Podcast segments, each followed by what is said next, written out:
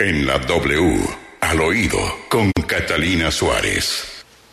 Catalina, ¿qué tenemos al oído? Buenos días, Julio, y al oído tenemos la respuesta.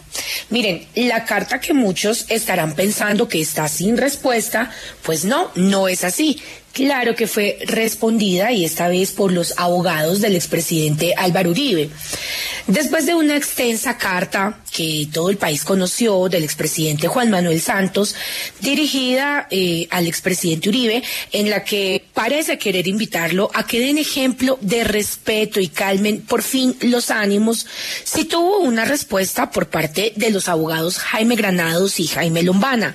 Y no fue una respuesta corta, fue una respuesta de cinco puntos en la que déjenme contarles que lo llaman camaleónico y también expresan que la carta del exmandatario está cargada de veneno, cinismo y cierran preguntándole lo que todo el país espera que alguien conteste.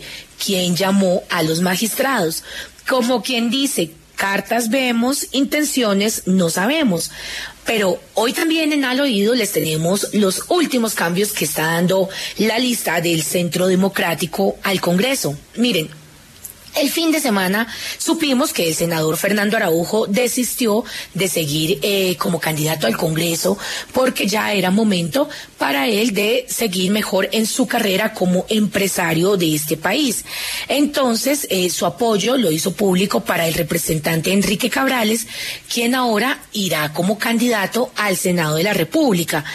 La pregunta es, ¿será que se endosarán esos votos?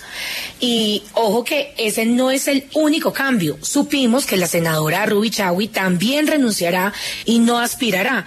Entre muchos motivos, pues porque su hermano también se va a lanzar y esto afectaría su votación. Y el dato de cierre que tenemos en al oído es la lista a la Cámara del Centro Democrático, que tiene muy preocupados a muchos de los candidatos y es que parece que Laura Medina, la asesora cercana al expresidente Álvaro Uribe, quien es activista y politóloga, podría dar una noticia en las próximas horas anunciando su llegada a la Cámara.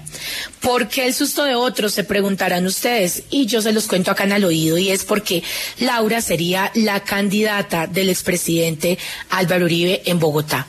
Entonces, la movida política continúa, las listas aún no está todo dicho y seguiremos viendo muchísimos cambios. Esto es al oído.